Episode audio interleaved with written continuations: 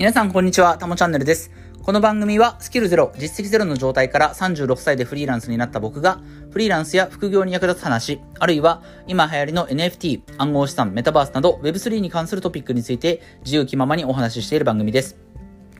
はい、ということで、えっと、今日のタイトルなんですけれども、今日は、あなたにしか声を届けられない人がいるっていう話をしたいと思います。で、えっと、今日はですね、ちょっとタイトルをまあ、あの、は自分が話すテーマとしてちょっとライトなものを選んだつもりなんですね。というのも、大体ここ最近、あのー、この音声配信を2週間ほど続けてきて、やっぱり自分が喋ると15分から20分ぐらいの内容になっちゃうので、えー、これって結構重たいなって思う部分もあるんですよね。僕自身いろんな人の配信聞いてますけれども、自分が本当にこう、何としてもその人の話は聞いておきたいっていう人の場合であればね、配信であれば20分、30分の配信は全然聞くんですけれども、やっぱり基本的に10分とか、なんならばもっと短い、えー、配信とかで、えー、簡潔に内容を伝えてくれる人っていうのも結構ありがたいなと思うので、まあ自分自身も、その10分、15分、20分喋る時もあれば、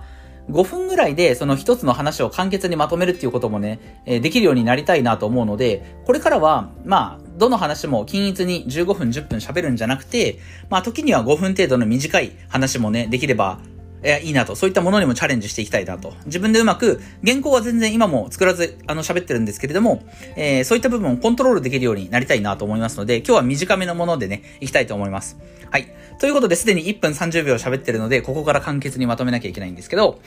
えっ、ー、と、あなたにしか声を届けられない人がいるというテーマなんですけど、えっ、ー、と、これはね、まあ、音声、あの、声っていうのは別に音声に限らずですよね。音声に限らず、まあ、フリーランスにせよ、副業やってる人にせよ、まあ、何がしか、これから新しい取り組みをしていくっていう中で、発信活動っていうものをしなきゃいけないなって感じてる人ですよね。発信活動。まあ、これは音声でもツイッターでもブログでもそうなんですけれども、うん、やっぱりそういった新しく発信活動をしていこうと思った時に、まあ、大体の人がこう、まあ、雑記ブログ的にね、まあ、ブログで言うと雑記的に、いろんなジャンルをこう問わず、とにかく何でもこう、配信をしていくっていうこともあれば、まあ、僕みたいにフリーランス副業に役立つ話、あるいは NFT、暗号資産、メタバースみたいな、その Web3 に特化して、えー、そのトピックを中心にお話ししていくっていう、その両方があると思うんですけれども、どっちにしても、自分よりも先にやってる先駆者っていうのがもう山ほどいるんですよね。その自分の発信の内容がこの世の中で自分しか知らない最先端の誰も知らない情報だなんていうことは、これはもう絶対ありえないんですよ。うん。自分のやってることが他の誰も知らない。そんな状況が、うん、まあよほど自分自身がね、世界の、で他に誰も研究してない研究とかをしてれば、それは、あそういったね、あの、自分しか知らない事実とかもあるかもしれないですけど、そんなものは基本的に、まあ普通の人はないわけですよね。じゃあ、えー、他の先駆者がいるからといって、自分がね、配信する内容、自分が発信する内容は2番煎じだからといって、意味がないのかと。うん、あなたが発信をすることは意味がないのかというと、それはそんなことないんですよ。で、その、それは僕自身もすごい思うところがあって、やっぱりそのツイッターとか、えー、ノートとかこの音声とかで配信を始めた時はね、うん、結局これ同じこと言ってる人いるやんと。自分が喋ってること、自分が発信してることに、まあ、価値なんてないじゃんって、やっぱりどうしても思っちゃったんだけれども、一つ、やっぱ大事なことが、今日のタイトルなんですよね。あなたにしか声を届けられない人がいる。要は、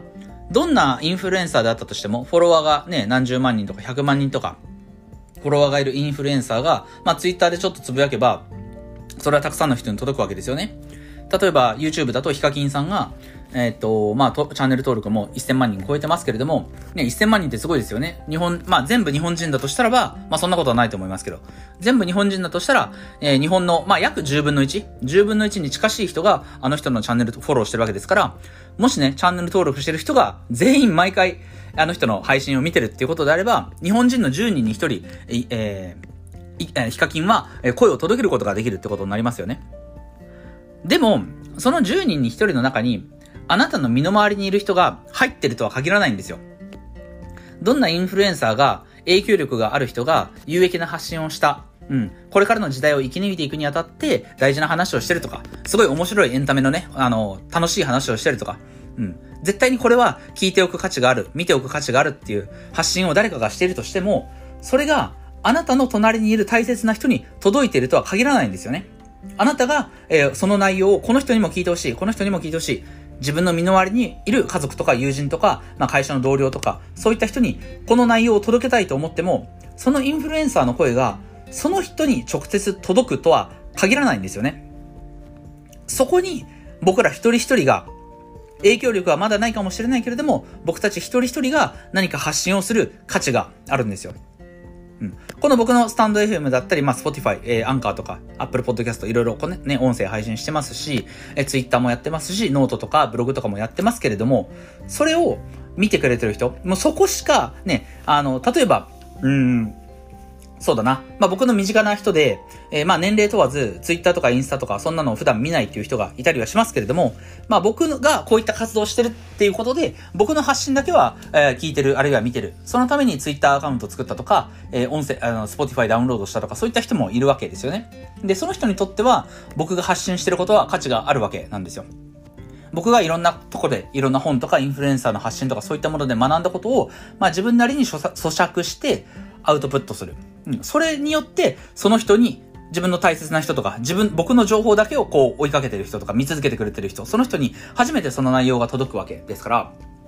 なのでね、なんかこう自分の言ってることは誰かの2番煎じ、3番煎じだと。え自分がこんなことを発信しても意味な意味がないんじゃないかなって思うことは絶対あるんですけれども、それでも、あなたにしかその声を届けることができない人っていうのは必ずいるんだよ。うん。みんながみんな同じね、発信者、影響力を持った人の発信を必ず聞いてるとは限らないので、えー、ぜひね、えー、これから何か発信活動、えー、始めていきたいなと思ってる人は、えー、恐れることなくね、まあ、この人に声を届けたいな、この人に発信を届けたいなっていうのをイメージしながら、えー、発信活動していったらいいんじゃないかなと思います。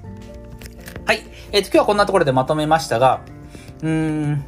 やっぱり消化不良だね、なんかね、5分でまとめるってね。これぐらいしか喋れないしね。今これで7分ぐらい喋ってるんだけれども、最初に1分30秒、なんか余談というかね、えー、これからこうしていこうかなっていうことを喋ったんで、実質これで賞味5分ぐらい喋りましたけれども、